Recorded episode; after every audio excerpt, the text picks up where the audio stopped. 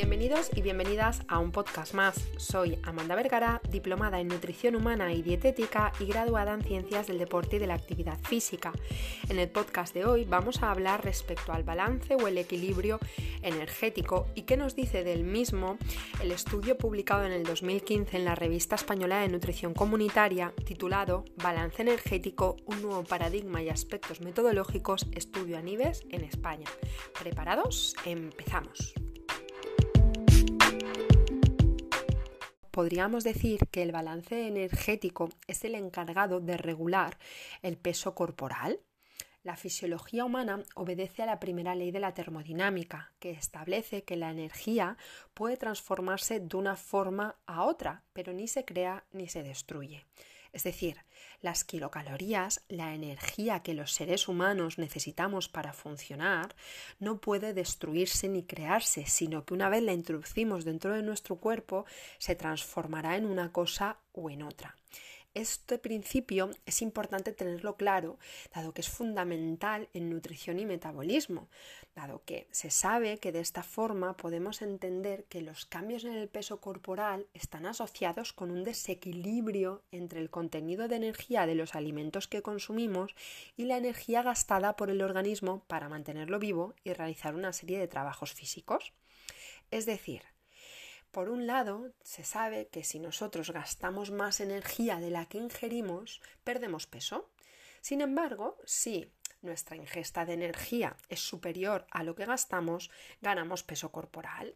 Para simplificarlo, digamos que tenemos una balanza y en una parte de la balanza tenemos los alimentos que ingerimos y en otra parte de la balanza tenemos lo que quemamos en nuestro día a día.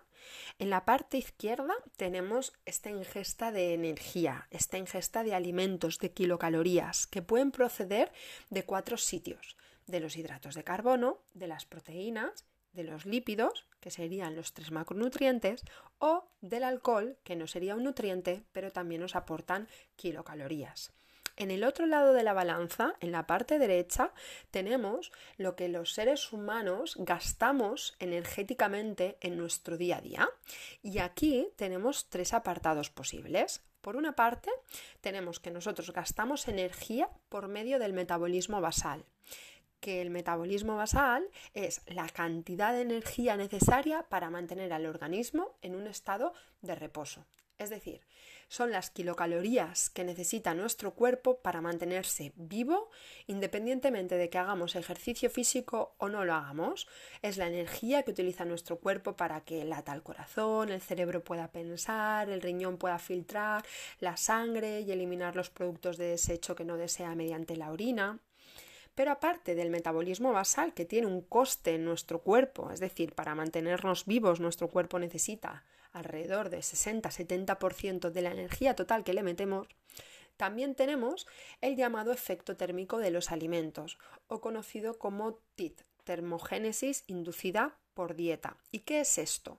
Esto es el coste energético que le produce al cuerpo poder digerir los alimentos que introducimos en, nuestra, eh, en nuestro organismo día a día. Es decir, simplemente para hacer la digestión, para poder aprovechar los alimentos que introducimos en nuestro cuerpo, que se corten en trocitos pequeños y que pasen al torrente sanguíneo, utilizamos entre un 8 y un 10% de toda la energía que consumimos en nuestro día a día. Es decir, si yo tuviera una alimentación de 2.000 kilocalorías, 200 irían encaminadas al proceso digestivo.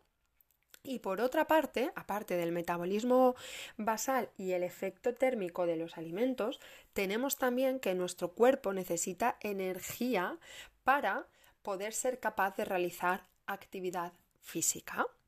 En esta línea, si yo ingiero la misma cantidad de energía que mi cuerpo gasta, me voy a quedar igual de peso. Si ingiero más cantidad de comida que la que mi metabolismo basal o mi gasto energético por actividad física necesita, cogeré peso.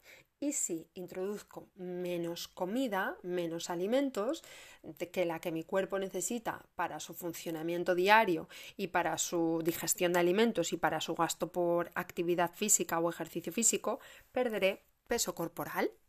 Por darte un dato más tangible y que puedas entender mejor, eh, si un ser humano quisiera perder medio kilo de grasa corporal a la semana, debería causar un déficit energético de 3.500 kilocalorías a la semana.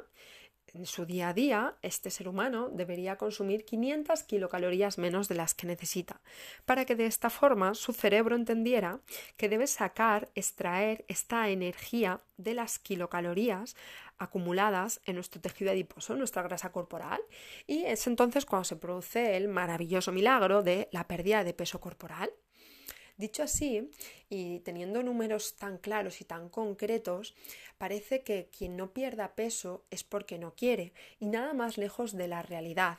Aunque el balance energético, es decir, el saber cuánta energía introducimos y cuánta energía gastamos, es una herramienta muy poderosa para poder tener mayor control respecto a lo que hacemos, no es algo tan simplista o tan reduccionista, sino que este balance energético depende en gran medida de ciertas cuestiones que ni siquiera nos planteamos en nuestro día a día, como puede ser cuestiones genéticas, metabólicas, fisiológicas, de nuestro sistema endocrino, biológico, aspectos psicológicos que condicionan, hormonas que nos condicionan a la hora de quedarnos igual de peso, perder peso corporal o aumentar peso corporal.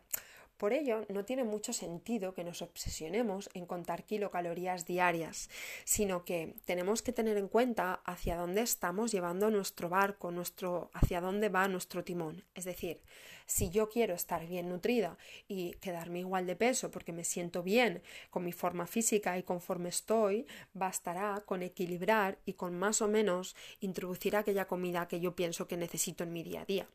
Si por contra yo pienso, siento que necesito perder grasa corporal porque tengo exceso de peso en forma de grasa corporal, necesitaré hacer una restricción kilocalórica, pero no solo me tengo que centrar en dejar de comer o empezar a comer menos, porque si iniciamos una alimentación muy hipocalórica para la pérdida de grasa corporal, eh, nos desmotivaremos porque esto nos producirá ansiedad, nos producirá estrés, producirá que nuestro cuerpo libere cortisol porque entenderá que estamos en una situación de alerta, por lo que no es el camino solamente controlar la energía que ingerimos, sino que debemos de darle peso a la otra parte de la balanza, entender que nosotros con pequeños gestos diarios podemos incrementar nuestro gasto energético y de esta forma podemos hacer que gastemos más de lo que nuestro cuerpo necesita y no solamente depende de lo que comemos, sino también de lo que gastamos.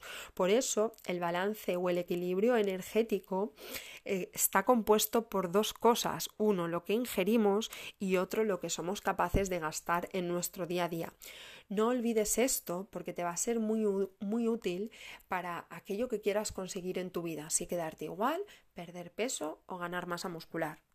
Para concluir, me gustaría señalar que para conseguir un buen estado de salud o un objetivo, sea cual sea, quedarte igual, perder peso, ganar masa muscular, tiene más peso el sentido común que el recuento de kilocalorías.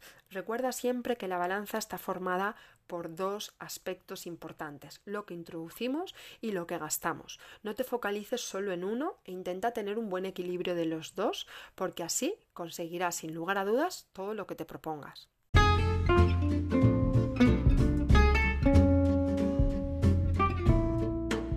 Recuerda que si te ha gustado este podcast del balance energético, lo compartas con aquellas personas que quieres que tengan esta información en su poder y las puedas ayudar a entender mejor cómo funciona las kilocalorías que introducimos, las kilocalorías que gastamos y cómo esto puede condicionar a nuestro peso corporal.